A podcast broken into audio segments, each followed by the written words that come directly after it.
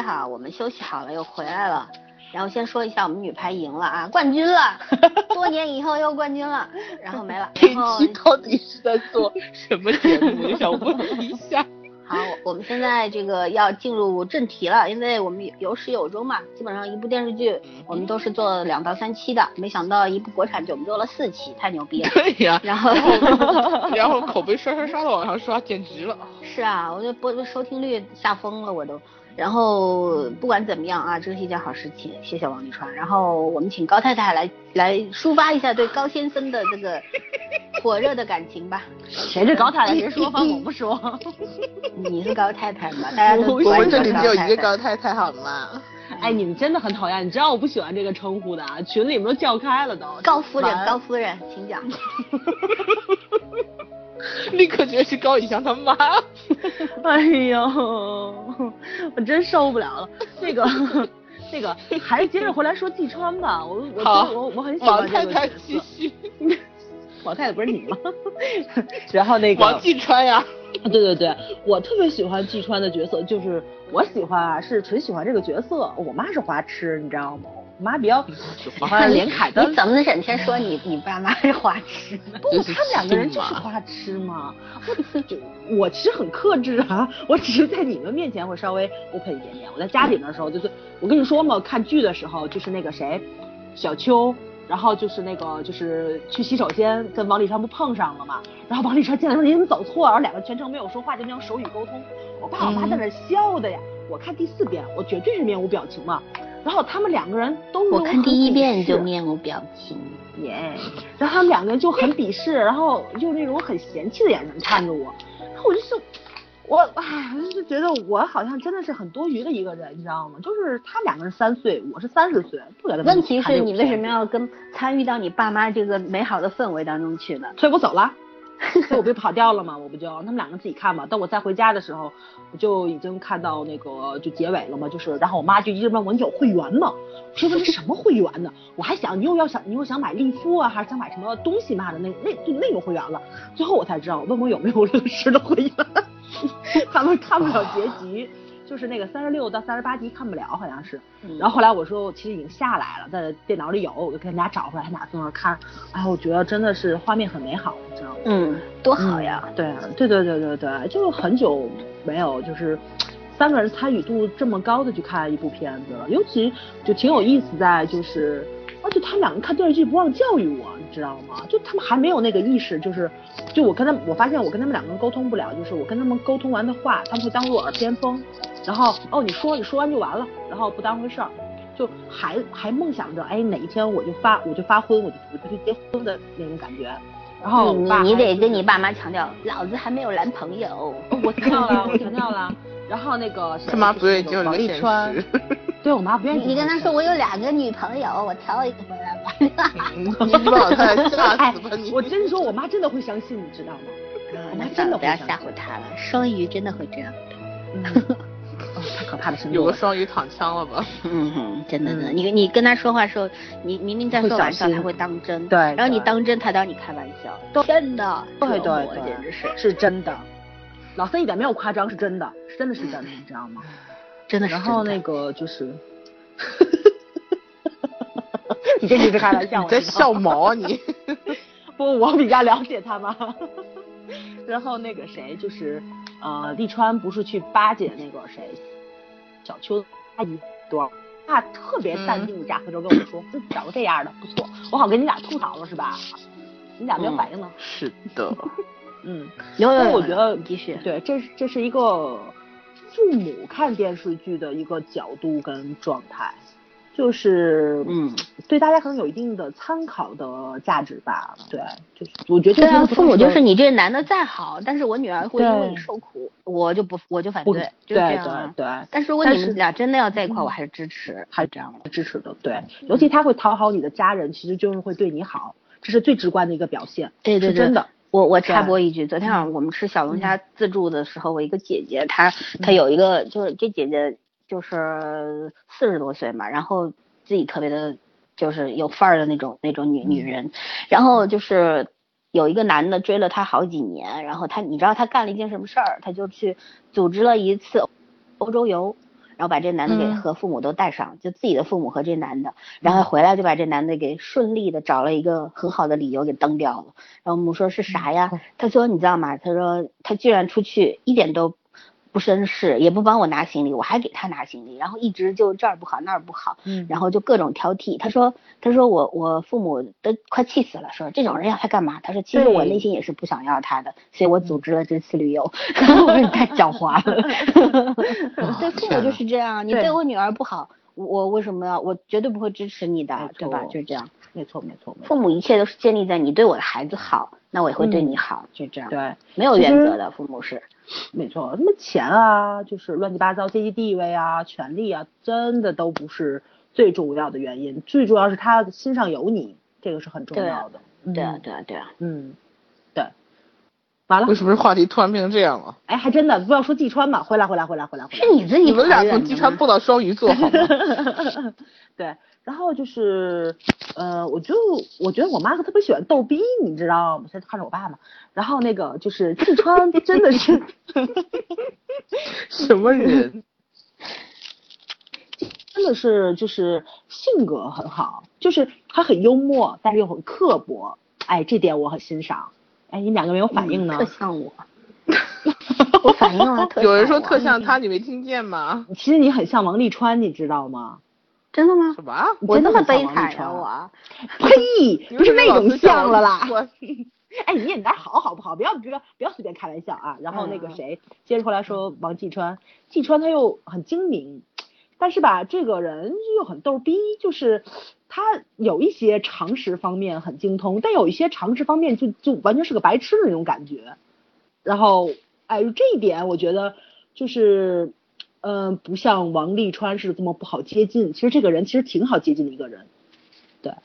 嗯他性格是很外向的。对对，尤其是哦，他对他弟弟的爱，完全真的是也是毫无下限的那一种。你说，打毛衣那个吗？哎，我想说这个了，爱厨艺，爱针织，哇，完全这个人设太疯狂了。这个人 设和和很符合小说里的那个，他会跟人类最后走到一起。哎，我也觉得他跟蕊内其实挺合适的。嗯，但是他这个其实他的这些爱好在剧里面是给他加分的，因为一个男人，你看他又特别内秀，又又有点嗯娘，但是又很嗯 man，就有点儿说不清楚的味道，但是很有魅力，很有吸引力这种。对对对，尤其是他的那种傲慢无礼，是能让你接受的。就是他对自己跟对工作，包括对下属的要求是很严格，他不是那种豪就是怎么说呢，就是毫无礼貌的那种傲慢。嗯，他也是另外一种形式的贵公子，就就那就是那种界限非常清晰的那种绅士。他跟利川的那种就是其实带了一点疏离感的绅士是不一样的。利川是有点那种英国那种范儿，那种很标准的疏离的那种绅士。嗯对对对，很标准的绅士。这个是是演员本身的，就是我觉得这是高以翔本身的那个对绅士的一种理解，对，嗯，对吧？嗯，嗯，尤其是那个我特别喜欢这个季川嘴硬心软的这一点。你不觉得他真的是嘴很硬、心很软的人吗？对，嗯，也挺好的。嗯，然后圈圈好像觉得他很像天蝎男，对吧？嗯，这圈儿说过。他逗逼这点其实不太像天 蝎，像白羊。我觉得他像双子，但是双子没有他说狠，但双子有他说疯，你知道吗？对对对对，嗯，我我们家有个双子，看你笑的吧，没知道。唉，一言难尽的双子啊。来拉回来，不要引起嗯家庭纷争，来拉回来。还不是家庭纷争的问题，就是不要引起那个 内部内部矛盾。不要不要挨揍。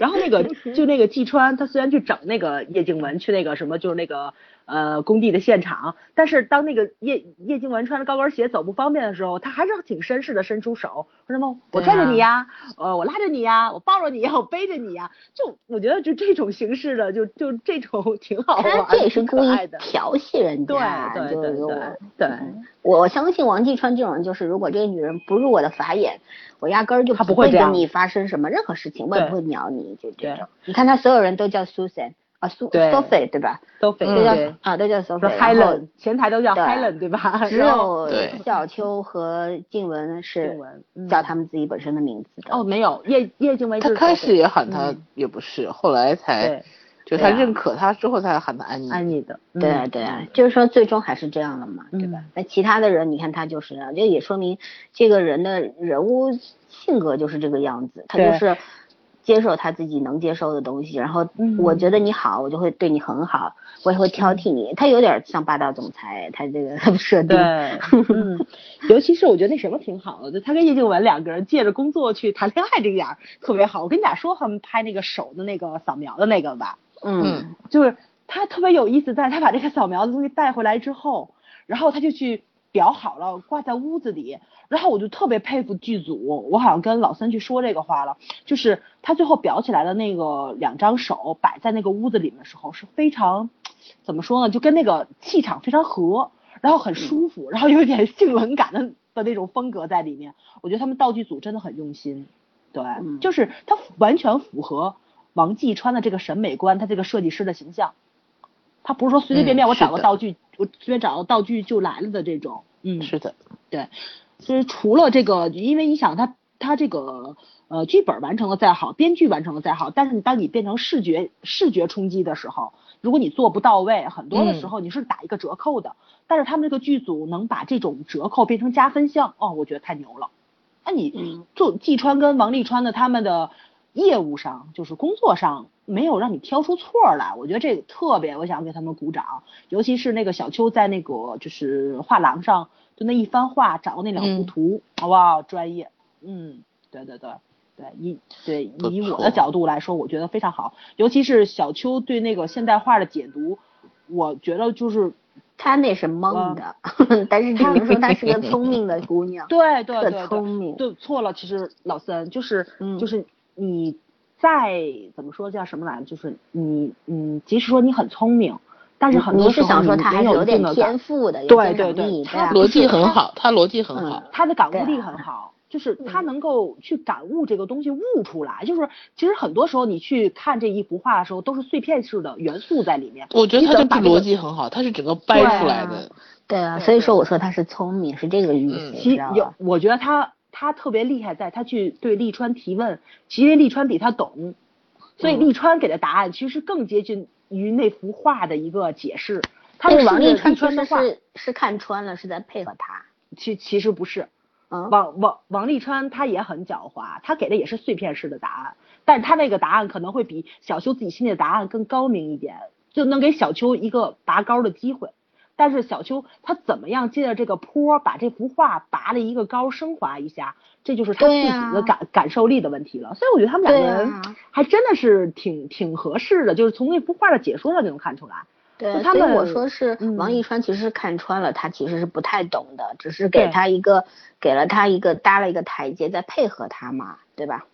嗯嗯，他好吧，他不需要争论啊，你继续。对对对，他他调戏小秋，其实就是他就觉得小秋你差不多得了，不要再吹牛了，吹牛 牛皮吹爆了，然后完了完自己又下不了坡了。他也他也他是有一定调戏在里面。我觉得他是做好了给小秋去那个就是去圆这件事的一个准备了，就要充当这个骑士了。没想到最后被小秋给踩泥儿里面了，这怎么回事儿？嗯。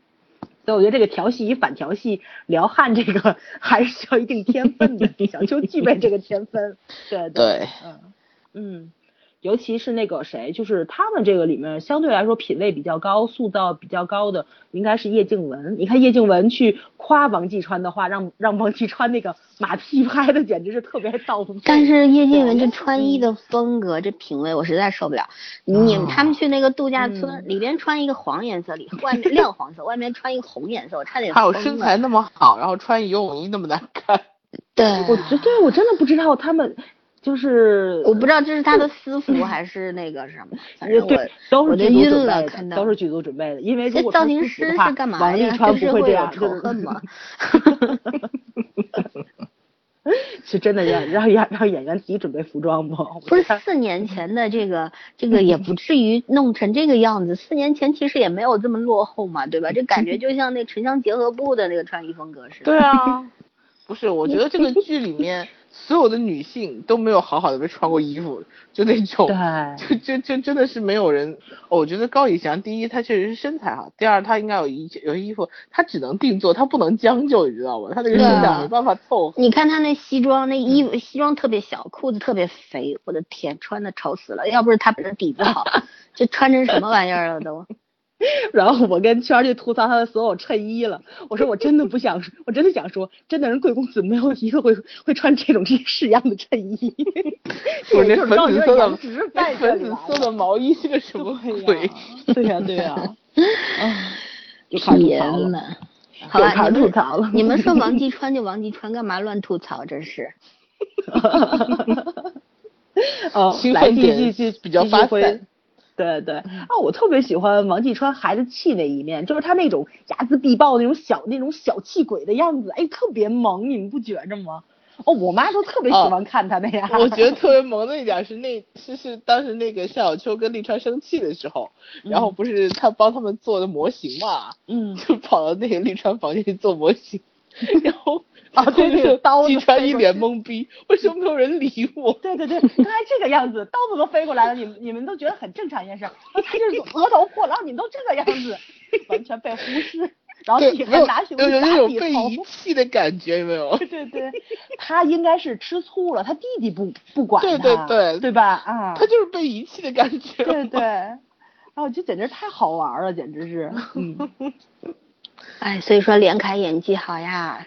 连看眼啊睛确实，唯一我不喜欢就是配音，那个配音配太傻，但是估计他嗯自己普通话是不是音不太好，所以所以台词就背不下了。连凯普通话还可以，配音还可以，还可以，也没有那么嗯糟。，尤其是他那个 他那个英文说的特别好玩儿，就那个在电梯里面，律师让他去道歉，找叶宁道歉，他嗯 no way 就那样，就那样式，就那 种怪腔怪调，简直是太我就奇坏怪为什么不让了他用原声啊？其实我觉得连凯应该还好，嗯，没有他用原声嘛。对啊，他毕竟也是那个在瑞士长大的，他用用原声有什么问题吗？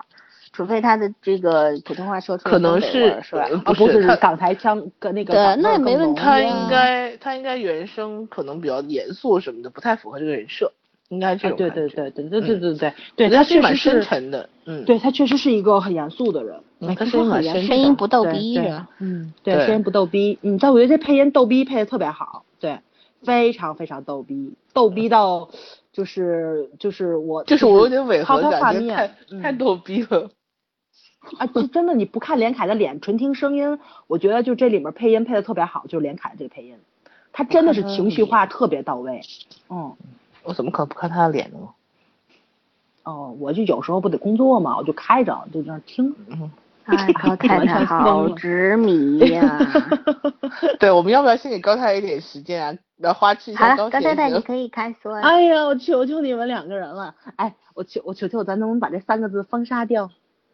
啊，你先你先花痴完了再说，看看你配不配得上高太太这三个字吗？受不了了，受不了了。好吧，说一下高以翔，嗯啊，我觉得高以翔就是很好玩在就是他应该可以看成是没有经历过苦难的王沥川，然后来看，因为嗯怎么说呢，就是比如说呃十几岁的时候都是学校篮球队的风云人物，对吧？尤其是都很热爱篮球，但是他没有经历过这么一个苦难的人生，然后就很顺利的去走了，就是比如演艺道路啊什么，都是水到渠成的一个感觉。尤其是我听那个谁王沥川采访的时候，就是很多人都会去问他，然后比如说你的低潮期，然后你没有火起来，然后你不适应或者怎么样，他都是坐在那里就讲哦还好，嗯。也不是那么回事儿，嗯，就这么过来了，就这种感觉的时候，我心里就默默的想，他一定有一个大三角，他的星盘里面，哎，嗯你们觉不觉得？是吧？就是可能在外人看来 觉得又开还有一些，你要对来半星座星座普及一下，对，就是外人看可能会他有一些不顺利或者怎么样，但是他自己在度过那个时期的时候，他消化的很好，因为他也不在，当成特不是很在乎那种事情，我不会钻牛角尖。他不太在乎不真的他嗯他他很在乎，真的。你们去看那个他采我访的时候们才不，要看，我们是高太太。对他他他他其实是他其实是很在乎的。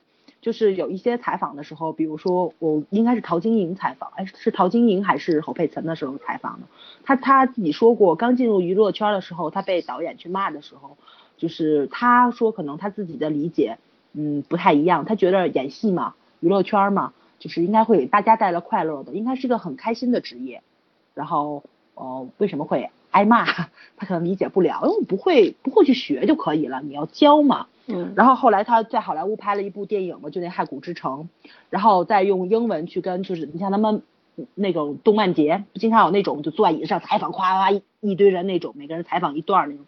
有记得去采访的时候，他说了一段话，他说的是亚洲导演跟美国导演的区别，就是他说他他很喜欢这个导演，哦，这个导演很温和，很和蔼，然后呢就是现场气氛非常好，就是他其实很在乎这种氛围。我包括他很喜欢王沥川这个剧组，我觉得也是因为跟这个咱们陈导个人性格有很大关系。咱们看那个幕后花絮，一群逗逼嘛，不就是氛围很好，大家就是相处起来就是那种很轻松愉快的。我觉得副导演好，副导演好辛苦。对，副导演太辛苦了，副导演，我好像微博上一直在一直在在说副导演。副导演负责各种那个，一会儿当道具，一会儿当那个什么演员啊什么的，对对。幼儿园老师。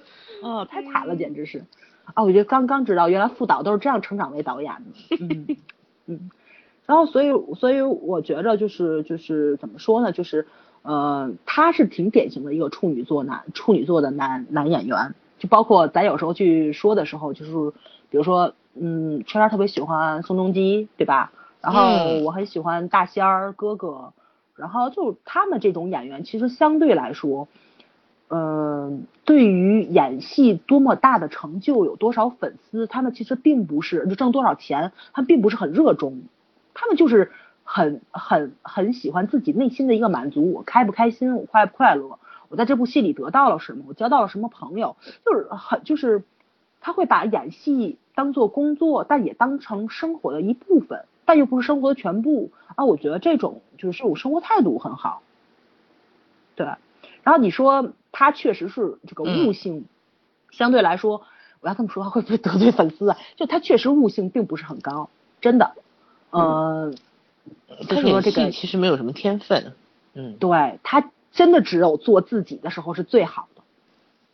他把他自己那种内在的一种气质带出来，内在的性格带出来。但是你说符合完全符合他这个性格的这种人物又有多少？所以他的剧本应该挑一挑。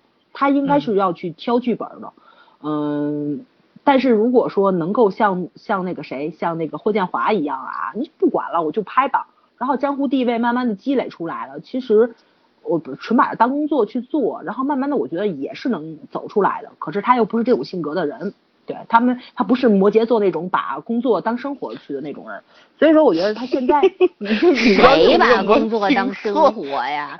你躺枪，你躺枪。嗯，就所以说，就是我觉得像他以他这种性格走到今时今日这个就就这个程度，我觉得非常好了，已经非常非常的好。你对处女男真的没有要求，我跟你讲，有的处女男就是没有要求啊，就有你说大家每个人活法都不一样，能有什么要求？你过好你自己生活不就完了？你开心不就完了吗？对吧？对我对我自己都没有要求，干嘛要对他有要求啊？嗯，然后。嗯，处女座其实相对来说还是很努力的。我觉得有时候就听到那个谁高以翔，就你们听不出来一丝一丝烟火气的抱怨，其实就是抱怨。他就是处女座不就这个样子吗？就是我自己有多不好，我自省我可以，我自己说我自己不好行。但当你批评我的时候，你最起码前面得加一点认可我的吧。我也有努力啊，我也有怎么样的。包括像王沥川就是，就高以翔这么一个喜欢运动的人，他自打进了剧组之后，他要停止运动。然后他节食，他就是为了越越来越瘦，去符合那个王沥川的这个就是癌症病人的这个形象。包括他最后抢救的时候，他这个身上一点肌肉都没有了。我觉得就这个消耗度来说，以这种敬业度来说，呃，还是挺那个什么的。因为毕竟他的肉体饭还是比较多一点的，他是把自己的那个资本去消耗掉来演这部戏，还是挺敬业的。对对，嗯嗯，对这个角色也是。你这叫花痴吗？也是执着的，他我我为什么没有感受到某人花痴的状态啊？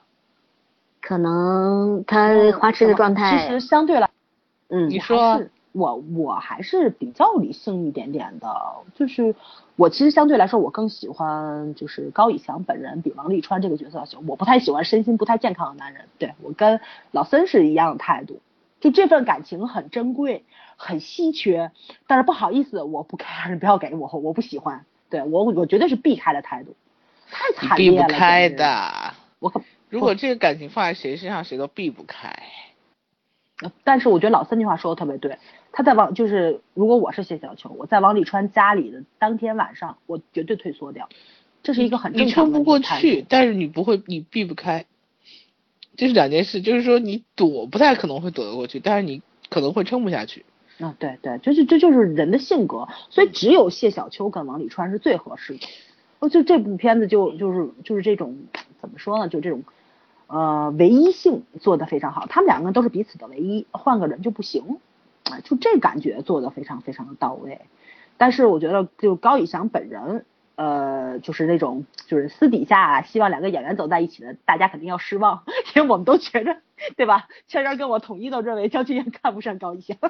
嗯，他们俩应该不是完全不是生活圈子没什么交集的那种人。对对嗯对，圈子不一样，就是做朋友更好吧？对啊对，没错，两个人又不嗯不需要这种什么 火花，将来还可以再合作啊。其实我觉得，对，没错没错。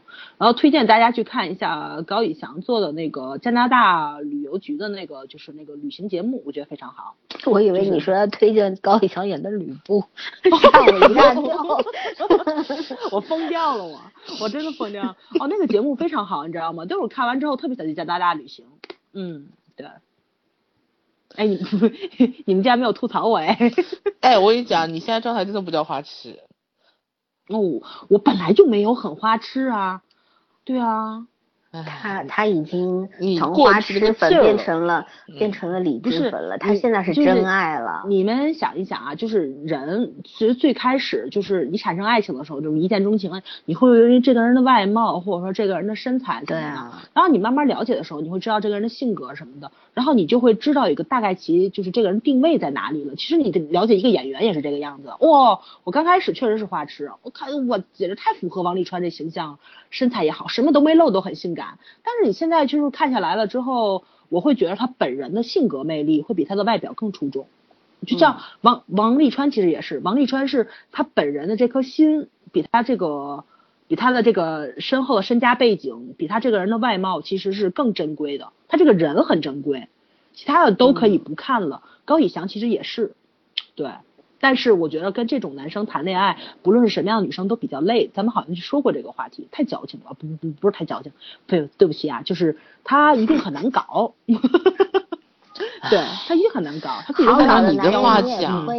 按你的话讲，处女男哪有不难搞的？对啊，对对，处处女座确实挺难搞的，因为十二星座里面唯一用人去代表的就是双子跟处女座，但是双子呢它是两个人，所以说你总你总能搞定一个，你搞定一个就可以了。但是处女座还是个女充满了挑战是吗？对对对，就是就是很难很难弄的，对，嗯，两个处女座在一起哇，互相折磨去吧。我我所以我是带着使命降生的。拯救世界吗？对，嗯，哎，笑死了高呀！高太太的话吃完啦。哎，高太太，你这样花痴不行好吗？水准完全不对。不，我这是在夸他的，我在夸他的性格啊，夸他的人生轨迹啊，夸他的演艺事业。哇塞，这可比花痴他要强多了，好吗？我这个利益多高啊，我的利益。花痴就要尽花痴的本分好吗？啊好，那那我采访你一嗯下，你能够客观的评价一下他演王沥川的这个演技吗？他演王沥川，其实百分之二十是演技，百分之八十是本色出演。对，这个大家他身上有这个王沥川的特质在。对对对，有很大的特质在。嗯，就是相对来说，我觉得就是像喜欢运动的人，其实都有都是都有一定的攻击性，确实是因为我觉得人嘛，你不可能不是的，远都是你要看你喜欢温和有礼的。。如果你喜欢竞技类的，就比如说像那种，呃，篮球啊，对抗性的，什么篮球、乒乓球这种，就是对抗性质的，那你这个人那运动有不对抗性的吗？你跑步跑步，跑步是跟你自己对抗好吗？跑步就是跟自己对抗啊。不是你们俩，但他也是到对到底在说啥呢？你们哦，俩回来回来 回来回来。然后所以我觉得就是，嗯，就是他我在问你演演技，他的演技 有没有他有没有有演技啊，百分之二十啊，告诉你了。不是，呃，比如不是我的意思是说，比方说你刚开始看这个剧的时候，你觉得高以翔的演技呃有没有进入状况？我可以先说一句话，我可以退出听你们俩聊天，我现在好笑。然后就可以再说他后面有没有什么进步啊之类的，好吗？就刚开始咱们说的时候，我已经好像说过这个问题了。我说刚开始高以翔演的时候，他只要一演技用力，我就会很尴尬。但是看到后面的时候，他只有演他自己的时候，哇，好舒服。对他做他就是就是他他把这自己本身的特点和这个角色给结合好了。让我说的话，但是但是我一直不太喜欢他的眼神哎。啊，跟我妈一样，我妈说她不安分嘛。不是，她那眼神表达的有点过度。不是不是不安分，知道她不知道怎么去。她她眼神控制的不够好。因为刚开始小秋没小秋演的是跳脱的，小秋当进入这个音乐戏开始之后，她也就入戏了。他的眼神就没有再那什么了。他刚我开始尴尬就是因为眼神，你知道吗？不是，我觉得他这个眼神他特别的形式化，你知道吗？紧张这小眼睛就乱跑，然后尴尬小眼睛就乱跑，他只会乱跑，那眼珠子左右左右左右，然后没别的。明明有很漂亮的眼睛，但是不投入，就是他不知道怎么去表达，说明他也不是一个好演员。他是一个敬业的演员，但是他不是一个有天赋的演员。他没什么天赋，嗯，他没什么天赋，所以这个戏我说他。第一，他符合人设啊，就人设上给他加起码三十分。然后第二，这部戏就他自己如果投入了有三十分的话，剩下四十分应该算是呃女演员和导演的。对，没错。嗯，一个会带，一个会教。嗯嗯。好，那我们再来评价一下焦俊艳小姐的演技。哦，交给圈圈吧。嗯。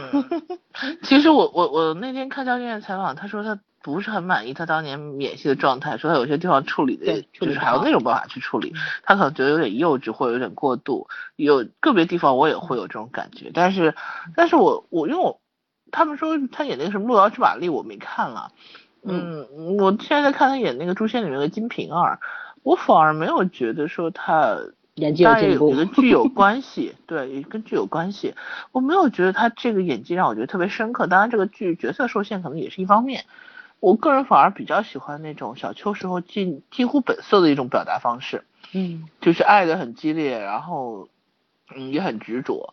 其实我觉得是符合那个角色人设的，可能会有一两个地方就是稍微有点矫情造作了，但是你如果放到谈恋爱这个环境里面来讲，也没有太大的问题，嗯，所以我我其实还是很蛮认可他的演技的，我觉得啊嗯。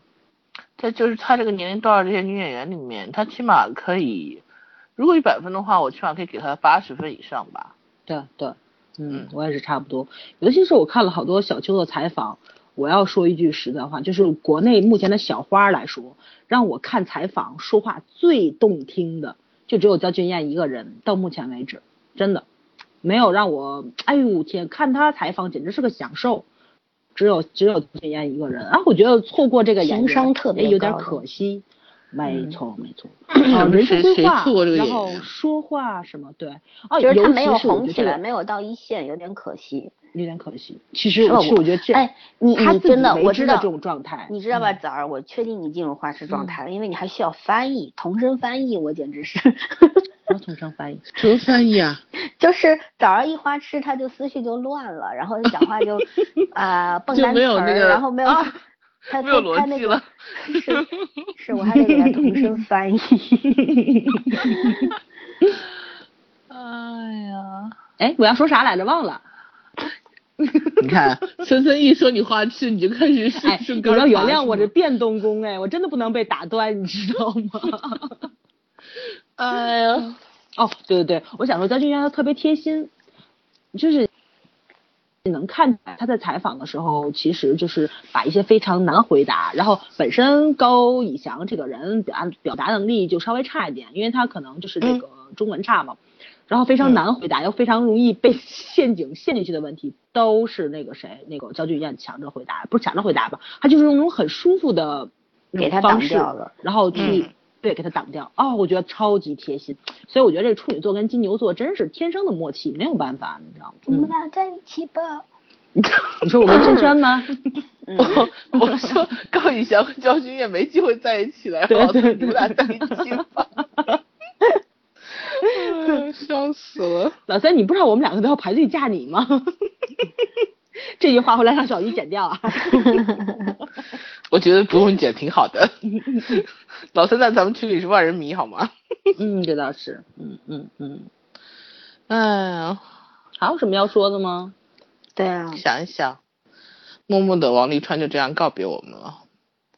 哎，你们有有期待过那个番外里面的王沥川是他们两个是什么样子吗？我现在不知道他们俩还会不会有这种默契在。他就番外里面的第一件事就是高以翔先减肥去。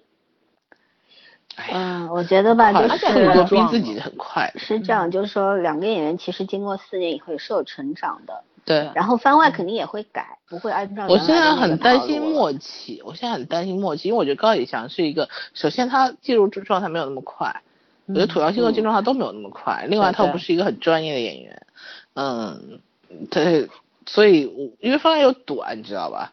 大家可能我觉得要拍的话，一个月就搞定了。所以我觉得他这个番外相对来说就拍甜戏嘛，不就迷迷糊糊嘛，需要什么演技呀？哦，我跟你讲，我发现现在有一个问题，嗯，拍甜戏能拍好的演员不多，拍那种苦戏，那是他们俩之前拍了很长时间好吗？拍苦戏能拍好的演员很多，因为虐起来大家都会有一点，嗯，就就是不需要直接交流什么那样很容易，但是甜戏真的要状态的。哎，他们两个就像就像悲剧比喜剧容易拍一样。对，不是你看他们两个人在现场采访的状态，他们两个默契度挺好的。那是采访，那是采访，那你这样拍戏那你你自己都跟我说说处女座不有肢体障碍症吗？怎么高以翔这么喜欢黏着那个谁那个焦俊汉呢？就是他们两个人，其实我觉得这种障碍应该是没有的。没有，就是森森说的，我觉得他俩的眼神戏都不是特别满意。对对对，在那个，嗯，在那个剧里面，连连焦俊艳的那个眼神戏我都没有特别满意，嗯，就有一些地方他那个温情不够，因为确实不来电，你这没办法，对，温情温情不够，嗯。唉，要求太高了。在今年看了几部那个爱情戏，那个水平都比较高，所以导致我现在对爱情戏要求有点略高。哎，对对对，聊一聊吧。这部这这部戏有没有特别打动你们的情节？哎，对，就是让你觉得。我先问一个话题，我终于想起来，我终于想起来了。你们有觉得哪一个镜头让你觉得印象就是你觉得特别虐？你别跟我说特别开心，特别虐，就就是某一个镜头。没有哎。嗯。哎，我我想脑子里面过了好多个哎，对，我也我也过了好多个啊。是很多个的情节都会有，但是有一个镜头对我来说，我每次就看那个镜头，我都会觉得很难过。你现在让我想的话，我觉得是在机场了给他打电话，然后说小秋照顾好自己。对，我想我不是，不是他把米娅给小秋的时候。他那个扭身的镜头哦，你又得说倍儿寂寞那个回身对吧？嗯，就是觉得回再不回不过来了。我当时看那个镜头，我就觉得他他这辈子感觉再也转不过身那种感觉，就一个人走特别寂寞的一条路。嗯，因为他就他自己说嘛，有些事情就是要自己一个人背。是，但是这句话说出来就是个台词，但是那个镜头给出来的时候，我就感觉特别特别难过。对，都感觉特别不好。对，你说像我这种反射弧特别长的人，你要问我最虐的镜头，我哪知道呀？过十年我大概会想起来吧。你你又看了一遍，你还有的快进着看，你绝对找不出来。不是我我我真的觉得，我为什么一直会说那句话？我说那个细腻度和细节上还是差一点。我就觉得就是那种船过水无痕的感觉，没有在我心里面扎下什么，你知道吧？就是嗯。我觉得，但是有些感情剧我也看呀，但是他会就另外一种演法或者是另外一种表达方式的话，那我就不一样。那我觉得这个是年那个吴海英嘛，那吴海英完全那个推的就很细腻，对啊，那个推的很细腻。其实 Eric 也不会演戏，对吧？但是编导 你要得罪多少粉丝？导演但是那个细节。对那个细节给了很多好的处理，对细节呢是编导的功力。然后就大家觉得他角色就是这样，他就是一个面瘫，他就是不擅长表达感情。那个我在想啊，就是你们两个人是不是想引出来？就是 我说我大纲里没有写的那个话题，就是我在想啊，就是编剧他这样去处理这个故事，有没有一点追忆似水年华的那个意思？就是流水账，就是你想看什么就能看到什么，意识流嘛。我觉得不是，我觉得这还是功力问题。对对对对对对。但是我特别喜欢那个利川看小说的那个状态，就是就就挺像我看小说的，就是翻到哪是哪呗。不是不是不是不是是翻到哪是哪。你看他看《追忆似水年华》那本书，嗯，因为那书确实是很难看进去啊。这这咱这咱得说实话。我那本书我这辈子就只看那一次，再也不看第二次了。对啊，他就是翻开哪一页就接着看下去了，因为他本身他也没有什么说特定的目的呀，想讲一个什么样恢宏的鸿篇巨制的故事啊，让你去感受这个生命的波澜壮阔啊，他好像没有。而且确实啊，大家给定的基调是波澜壮阔，但是他写的很多就是，就比如说还是相对来说比较生活化的一些东西，那发发呆呀，做做梦啊，不就属于这种吗？所以我觉得就嗯，有一种轻松。有一种轻松的状态在里面，就是你不要把这个东西当当做一个什么任务要去完成。我今天看多少卷，我看多少章，它就是一个很轻松的一个状态去看。我觉得其实那本书是利川他放松的一个出口。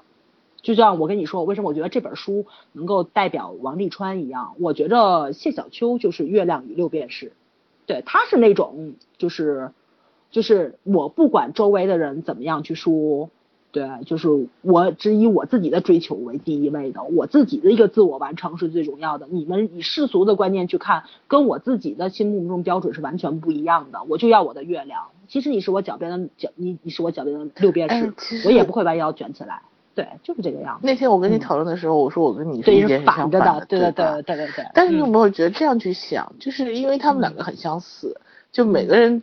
自我我的身上有你的影子，你身上有我的部分，对，所以这个这两个小说其实是有某种角度上是可以切换角度的。对，没错没错，嗯，因为因为你后来去看，就是王沥川他其实有有时候处理感情没有小秋这么成熟。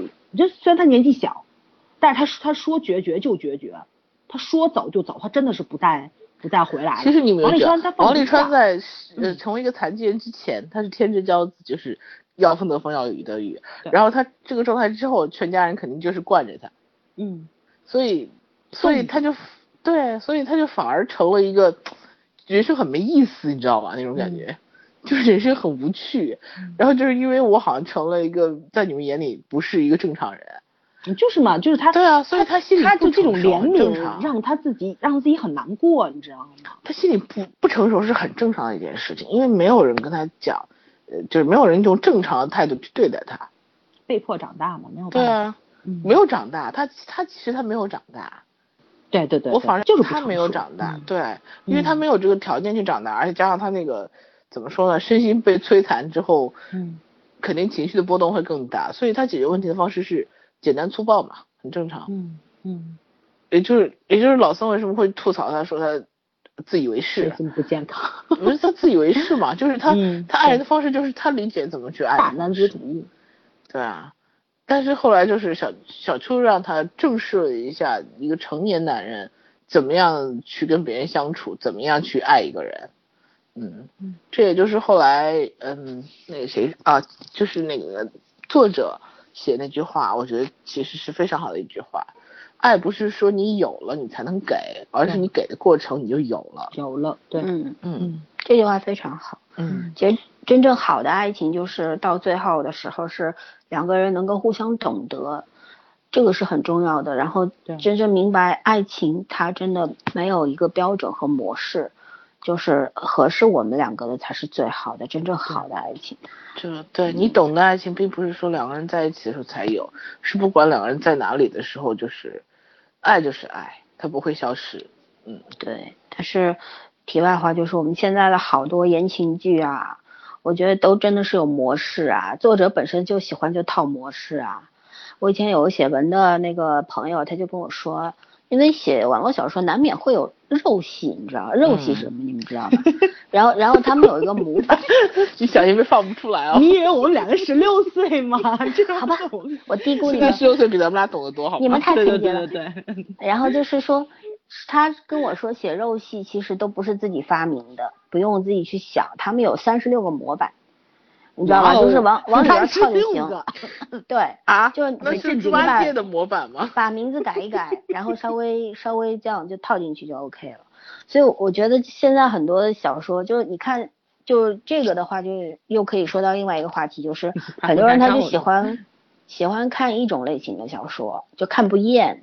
霸道总裁爱上我吗？对，就不只只是不仅仅是霸道总裁爱上我，也有很多分类的嘛。然后就是说他他很多人就执着于一种一种模式，然后化解到自己生活当中的话，他也会执着于一种模式。嗯，那他的人生就非常的狭窄了，就是他对所有东西都是有定义的。其实我觉得人生最绝妙的那种滋味是，你以为有定义的东西，其实都是无法定义的，对吧？就是你要去坦然接受那个变数。我觉得最有意思的是变数，而不是我把它框在一个框架里面，不符合我要求的，不符合我想象和审美的，我通通扔掉，那太单一了吧，太没意思了吧，对吧？对。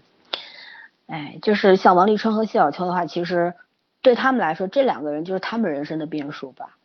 如果如果不是我们刚刚所说的那一切，就是断腿啦，然后怎么样，然后谢小秋如果不是就是误打误撞遇到了王沥川啊，那这一切都不会发生。所以这这才是最可爱的那个变数，那个那个变数也可以称之为呃上帝的礼物吧。然后，但是真正的奇迹是当他们。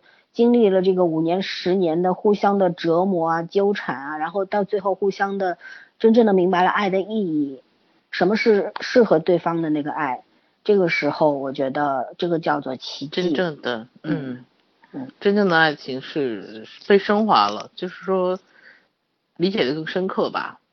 对，但是像在这个里面，我觉得这段爱情呢，我还是要以我的看法的话，我觉得谢小秋做出的退让要更多一点。其实这这场爱情就像谢小秋说的，他可能别的都不如王沥川，但是在爱情这件事情上面，他是比王王沥川更富有的那个人。对，因为他付出的更多。我觉得一个女人，她就是说真的是爱一个男，谢小秋非常不容易。到最后就是她那么爱王沥川，她其实心里已经是心灰意冷了吧？到那个时候，你你说其实我们以一个正常人的角度来想的话，就是一个女的，对吧？才二十五六岁。然后爱的都那么苍老了，你有没有觉得她其实内心属于爱的那一部分，她都很沧桑苍老的。对，嗯，其实她应该花前月下，那么好的一个姑娘，就像王沥川说她的，你还貌美如花呢，对吧？你应该花前月下。对。对，但是她那个心态都像个老婆婆一样，她是被迫的去去长大了，在这方面成熟了，然后去接受这个结果。呃，我觉得这个是一个女人为爱情做出的最大的让步。特别特别不容易，尤其是利川在被那个手术室里面抢救的时候，我第一次去恨王利川，就是就是小秋他第一次知道事实的真相是怎么样子，那个太残忍了，那个真的对真的是太残忍。我觉得任何一个女人可能都无法去忍受这种事情，就是你连你连你爱人的这个病历你都不清楚，然后医生问的所有的话都让你哑口无言，然后就是事实的真相，咱先咱先不管怎么样，就是。如果说是因为这个事情，利川就是抢救不及时的话，就完全就是一个巨大打击，对，他是一辈子都缓不过来的。嗯，对他要去恨谁呢？所以我我为什么我刚刚说王沥川这个人，其实他真的是蛮自私的，他是用他的方式，他觉得这个方式对你我都好，可是他没有真正为对方考虑过，他没有换位思考过，他只是想安排好你而已，但是没有说。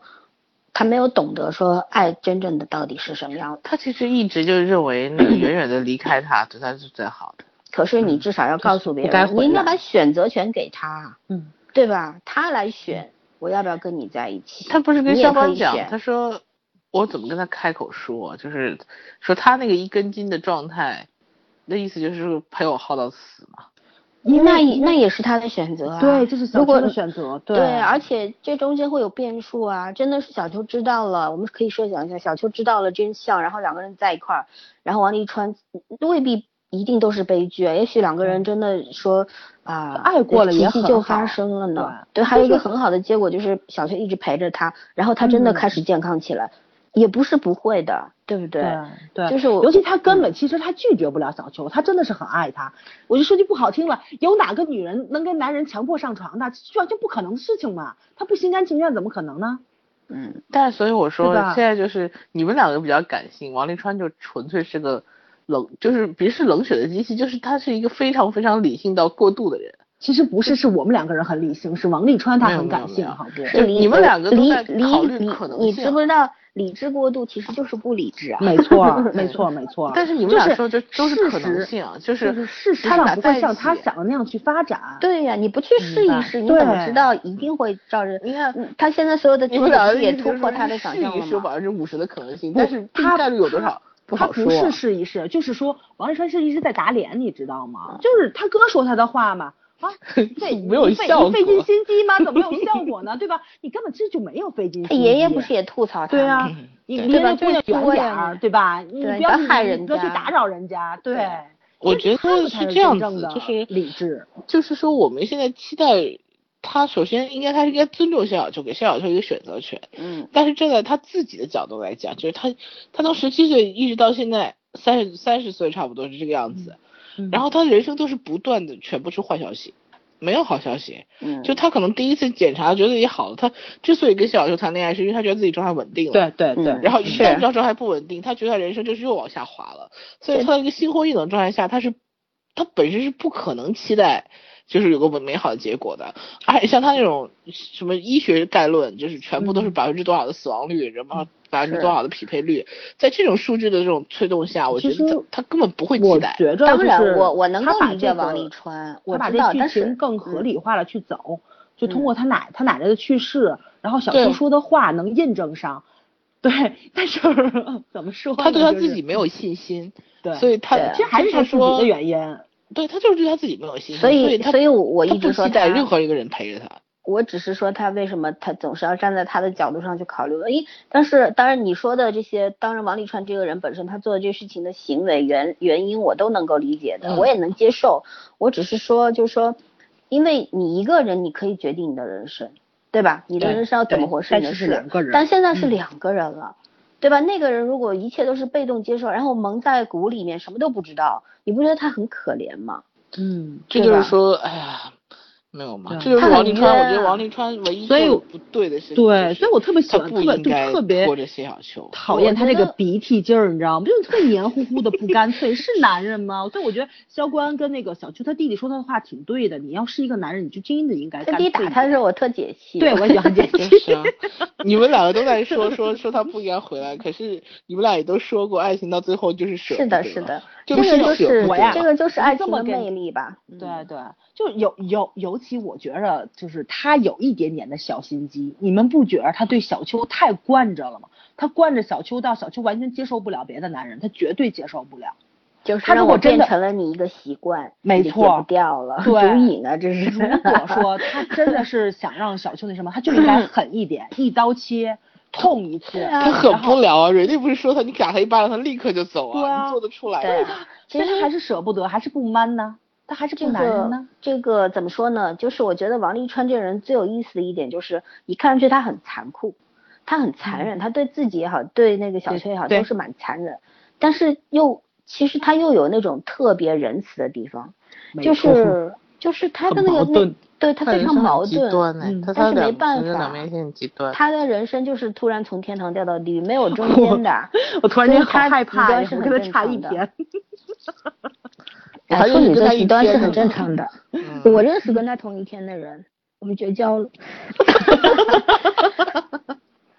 你赢了好吗？哎，好吧。哎，还又又冷场 了。哎，咱们说点开心的吧，咱们说一点点开心的，就快快快结束了。虽然这部片子主基调还是稍微悲情一点，但我觉得它可能还是有比较开心的地方的。我就特别喜欢小秋跟这个王王沥川他们两个人，这怎么就说呢？就叫做搭讪，在书店里面，我就特别愤怒，为什么老子去书店每次都碰上大爷呢？因为你长得够高，自己能拿到书，真是郁闷死了。哎，我下次下次你要最好的书店，对，你要去找一个书架特别高的书店，然后试试有没有人来给你拿书。啊，要付钱，真的是。啊，对，这这这个有杀掉，对，我跟我跟圈说嘛，就是我圈粉就是在这里，他他把书付账了，哇塞，这绝对死穴，你知道吗？避不过去，啊。他肯定是也觉得是缘分，因为是他的生日嘛。对对对，他觉得就是缘分，对送的他，对。嗯，然后尤其是我觉得 对比他的生日礼物，这书真是太好了，红围巾。这太不容易了，觉得这对对东西。对，嗯，尤其是我觉得就那两个球出现的特别好，然后就是那个王沥川嫌弃的那个表情，绝对是高以翔的。他的品味绝对让他就是接受不了这两个球。哎，哦天呐，太太太太太太搞笑了，他有些桥段其实设计还挺好玩的，对对就是对王沥川其实个性上后来还有一些很活泼的地方。对，就他在嗯洗手间里面给给小秋画胡子，其实你把衣服给他，把帽子一戴出去是没有问题的，为啥要画胡子呢？完全就是调戏嘛，对吧？对，而且他自己也想小秋还玩，很好玩，小对秋的嘚瑟跑你来对对对样走。对对，就是很配合的那种，他们两个嗯人，对。然后，嗯然后王沥川其实有一个，就这一段里边，就是他们出做这个做这个设计图的时候，我觉得我觉得特别不能接受的是什么，知道吧？嗯就是王沥川他就是你看他是不是太分裂了，两个人格呀，一会儿跟小秋就是要抱他一下，你要开着车出去拿风衣又给他包着，怕他着凉，对吧？到处找，然后一会儿回来没超过两小时又冷着脸，你赶紧走，就是这种。就赶紧滚蛋啊然后过了到接受到明天他又对他特别好，然后一会儿又对他不好，你让人家怎么受得了？是他是属于这种，就是 你不要对我表现出来任何兴趣，但是你不要虐待你自己。就是我，我就只能我对你好，但是你不能对我好。我好，对种对对对，你相信，如果啊如果这是谢小秋真的就是那种哈，谢小秋如果但凡能放开他一点，就是 OK，我自己正常作息、正常吃饭，然后呃，我我什么都就是说我我当你不存在那样去健康的一个生活，我觉得王力宏肯定特失落。他我跟你讲，谢小秋他要是摩羯座，王沥川就没戏了，好吗？对，矮，小秋你真是啊，同一都不说天。同一天生生在同一天的人，就是两个人相互折磨。对对，唉，一体两面吧，他们也可以说这设定也是真的很玄妙。哎，说实话，这个这个一体两面，我觉得挺有意思的。在我就是我这么多年看电视剧，我只有之前只有一部戏让我觉得男女主人公是一体两面的。那部我不知道你们看过没有，是黄磊和刘若英演的《似水年华啊，看过哦，看过看过，那个片子让我印象超喜欢的特别深。那太文艺了，那个，但是你没有觉得黄磊和刘若英演的人就是一体两面？对啊，嗯，我跟你说，我看那个就是《似水年华》这个小说，你知道吧？然后嗯我当时买了这个书，然后我坐在公交车最后一排看书，看到终点站，我都没有，我都没有下车回家，我直接坐到终点站去了。我当年觉得这个片子拍的特别好，对后来我找现现在没有那个特别好的片源了，就是嗯都挺模糊。其实我去年还看过几集，实在是不高清，我看的眼睛疼，你说以前的就没有看。电视剧为什么拍的这么好？而且那个片子拍的就是缓缓，就是很从容的、很缓慢的节奏。对对嗯对，嗯嗯，然后后来刘若英不就回到台北了吗？嗯，我觉得他们他们两个的气质真的是很吻合。我那时候觉得他们俩在一起吧。因为这个剧我还去过两次乌乌镇乌镇，嗯。对我也是因为这个剧后来去了乌镇，然后去了还蛮失望的。对我有俩朋友也是因为这部戏去了乌镇，哇塞，这绝这这绝对是旅游局，这是，嗯，不是关键，就算它是旅游局宣传片，他也拍的很用心，好吗？对啊，不算宣传片，人家是他们捧红了乌镇，让人们知道了乌镇这个地方。对，对，那里面还有李心洁吧，李心洁演的默默嘛。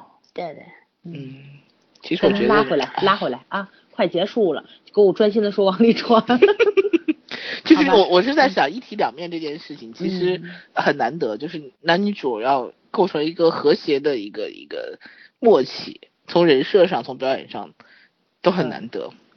嗯。嗯，那那就是我想说，还其实还有最后，其实我一直想说说萧关这个人的，嗯。呃，其实萧关这个人特别脸谱化，这个角色非常脸谱化，我觉得就是那种，好像现实这个就是偶像嗯剧的元素在他身上都集中了，对。有这种感觉，嗯，嗯，就又他这个人挺现实的，我觉得，对，现实中大多部分的男人其实都是这种形象。现实挺好的，干嗯。嘛要活得那么梦幻呢？对吧？但是我就觉得萧关这个角色其实设定的挺有意思的，但是这演员没把他演好，演员也演的特别脸谱化，演员演的是一说特别台风格。一说话嗯就是皱眉，川字眉就出来了，然后就是脸皱巴巴皱成一团，然后别呃就这种，我觉得太单一化了吧？你非得这么说话吗？你换尤其我觉得刚开始他的那个说话很刻薄，就有点儿王王继川的那个感觉，但是到后面这个刻薄劲儿少了，就没什么意思了。他刚开始说那个艾玛往那一站，身上的每一颗纽扣都在对着男人尖叫，然后还说那那是一首现代诗。那是一首现代诗里面抄来的台词。嗯哦哦，我就觉得真的是很损，你知道吗？嗯嗯，萧关损，那个艾玛说也很损。你天天看 MTV 就不要看 Discovery。哇，你要这么说的话，萧关他好像还真的是很文艺青年啊。他跟小秋说话 也别有别有那个月亮六便士的台词吗？对，文艺青年啊，他的烧锅应该是那种定位就是情情感类的那种，对对，感情很丰富。因为我觉得，我其实觉得人生最搞笑就是他爸是跳。跳黄浦江不是黄浦江，他是嘉陵江，重庆的那嘉陵江跳的。啊，他爸跳江，我心想他爸跟他妈什么矛盾，都要跳江。就是他妈走了十年，他爸等了十年，他妈寄回一封离婚离婚协议书嘛。对，想不通了呗。所以我觉得想不通就会跳江。他跟小秋就是这种，因为他们的父辈母就是父辈都经历过这种，就是这种特特这么热烈的这种感情，他们两个人选择也不一样。小秋走的是他爸爸妈妈的老路。而这个谁，那个萧关就是那种我我我不要这种太决绝的爱情，对，他是我跟你们说落地的，嗯，这个剧我看完之后，我觉得真正现实的人是我呀，我要是谢小秋和萧关，对吧？一个男朋友给我那么多钱和房子，我不要；然后一个妈给我那么多钱，我不要，神经病啊，干嘛不要？哦 不不不，我我挺认可萧关这个不要的这个那什么。因为我肯定会要，他 不是他妈妈应该当初是继承这个 Frank 的这个遗产，就是经历就经历了这种那种就是那种家族动荡，他妈妈应该是获胜方。他妈妈虽然已经给他做好了这种万全的这个准备，就想他接手，他可能接过来就可以了。这这是他的傲气，就是说我要靠我自己拼出一番天地，没错。他让我我我知道，他可能对他可能进入那个圈子里面之后，他也是。硝烟密布的那种，未必是他想要的那种生活。我觉得他可能选择的不是钱，选择的是生活。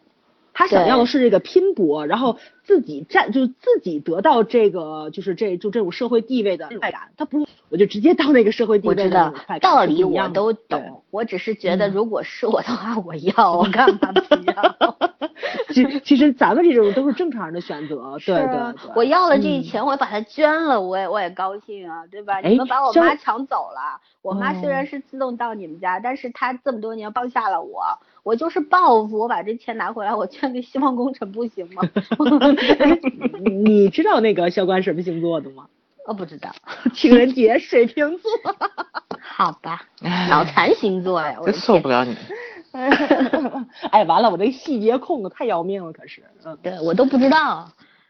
对，我看四遍嘛。嗯，那我们最后来展望一下，我我你所期待的那个续集那三到五集是什么样子的吧？哪是续集啊？你们有没有看过番外？番外，番外啊！不是我，我知道呀，他不是他所谓的拍续集，就是还有三到五集嘛，要拍。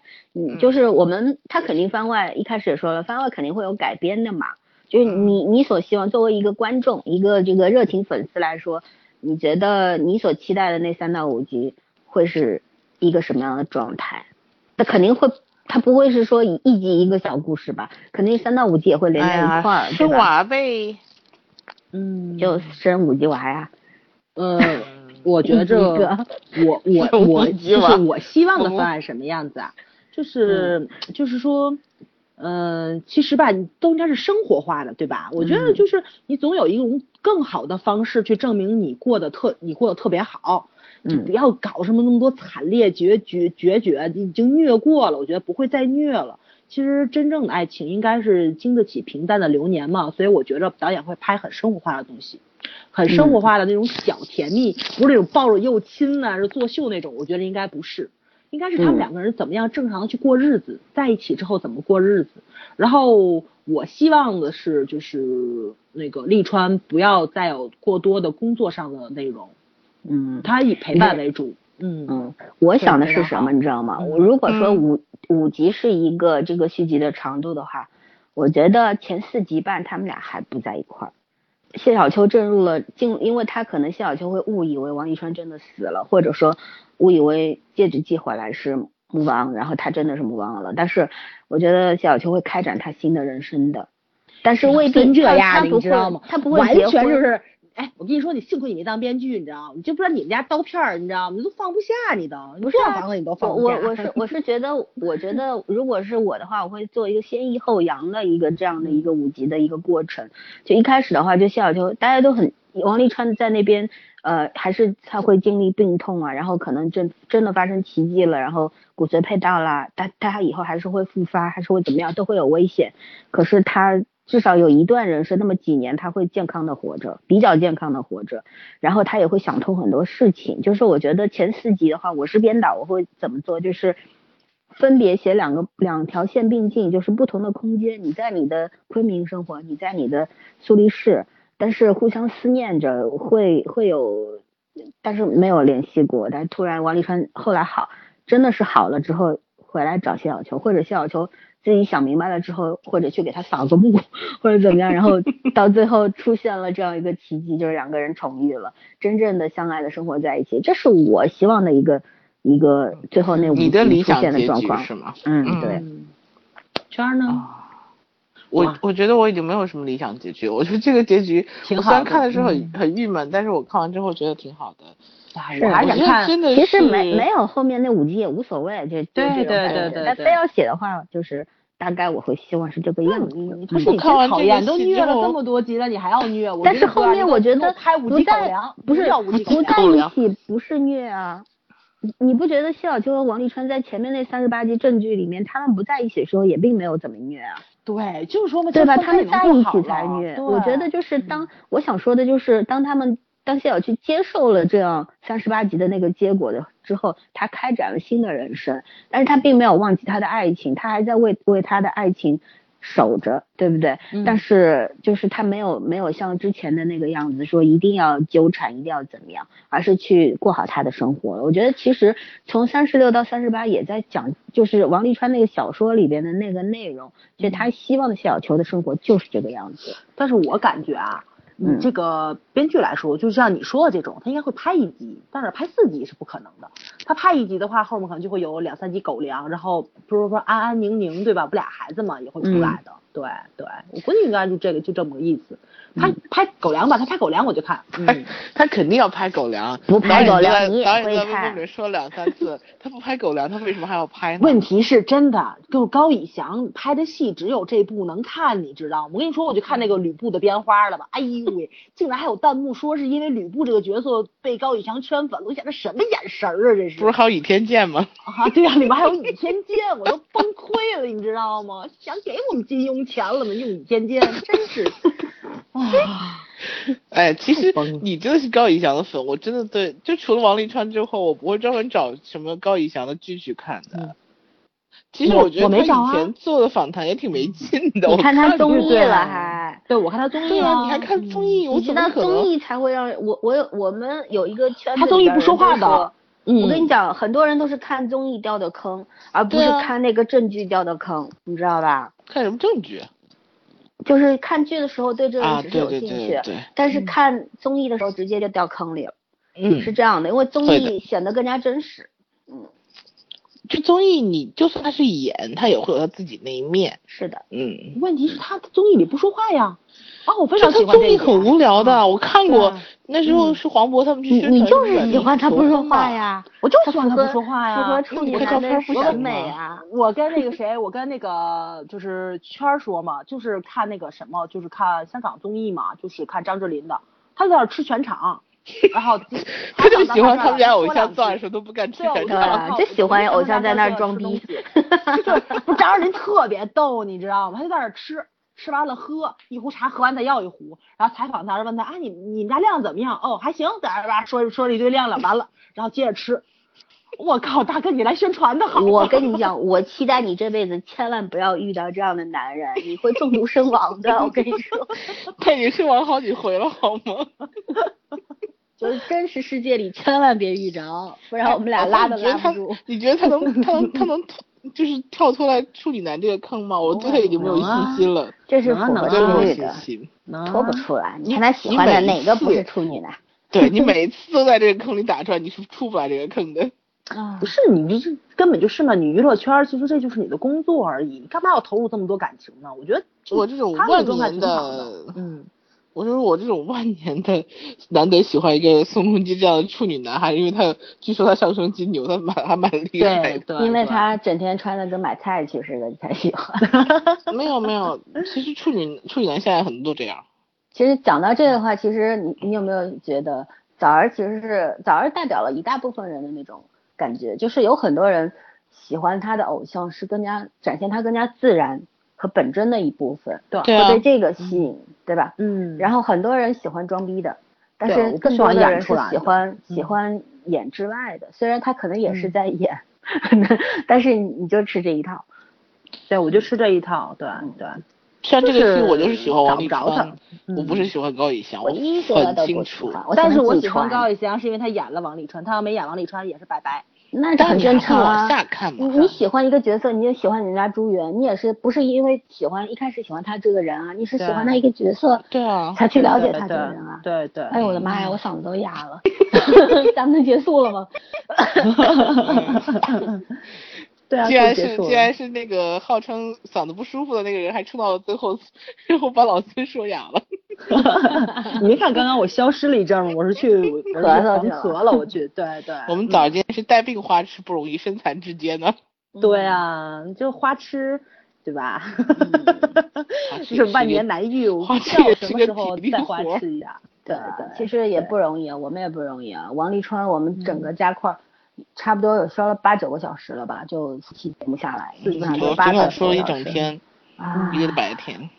嗯唉，做电台以来吧，我这辈子前三十多年说的话，就加加起来都没有现在说的多。没有，是 应该是言情的内容，这辈子说完了。对啊，好嗯吧。因为因为咱们平时看剧好像不太偏向于这种纯言情类的，对吧？嗯很少。咱们对对对对，咱们看现在片子现在纯言情那啥，戏其实不太好拍，拍的不太多啊。拍不好，就编导都是有模式化，演员演戏都是模式化，就喜欢套套路。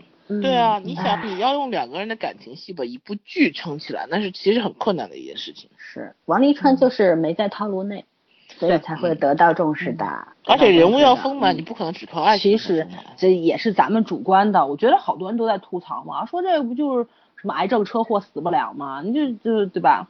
嗯，就但是就差车他祸失忆了。他的嗯梗很老，但是他的逻辑很好，对对对，就没有说呃什么要死要活要在一起，然后能把奇迹发生。你能把狗血拍出来新意，其实真的是一件很难的事。就当年那个池诚的那个秘密成为收视黑马，你要把狗不也是你要把这个狗血祭祭奠我掉。看这部剧，这部戏真的是拍的非常好，我觉得把人性的这种丑恶的一面拍的太到位了。你知道我这里面有什么个怨念是在哪里吗？男因为这部二戏比较当时是给我不是比较丑，男二是猥琐，不是丑。嗯，那个是因为有人跟我讲说这部戏的导演的那个用色调也很好，然后我就好奇了一下，我当时实在是太无聊没东西看，嗯我就好奇了一下去看了，结果那个片子因为不是很火，还没有什么好片源，然后看那压压的片源也不好，然后就整个画面糊成一片，哎，然后就黑秘密的黑洞洞的导演是拍拍信号的导演吧？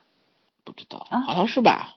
是吗？好像是的，好像是呃，不是不是太后的导演，啊，太后的导演，好吧就，是他摄影很好嘛，就是他的剧摄影很好。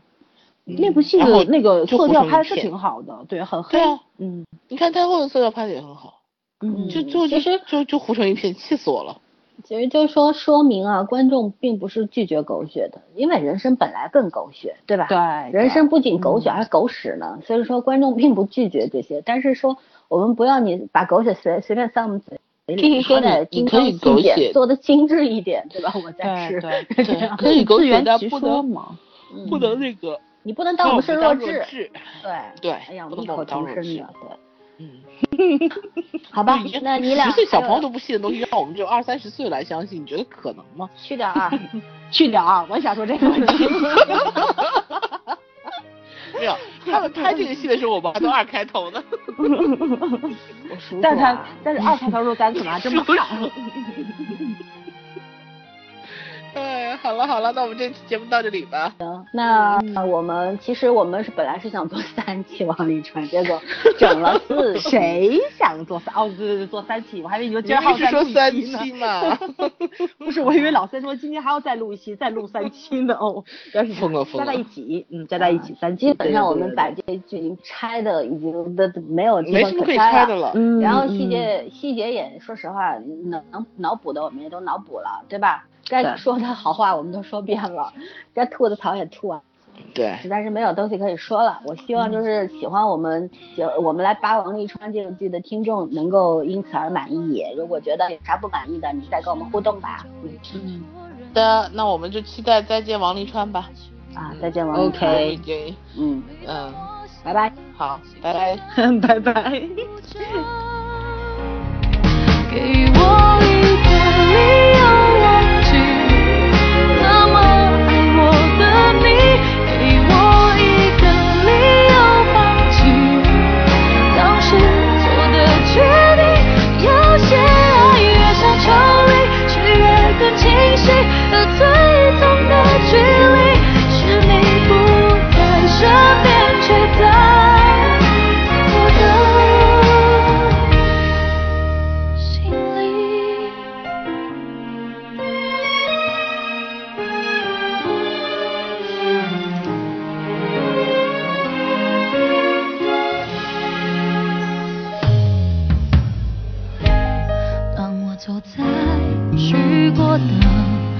个地方，总会听到你那最自由的笑。当我回到一个人住的地方，最怕看到冬天你最爱穿的那件外套。只是哪怕周围再多人，感觉还是一个人。我笑了，心却狠狠地哭着。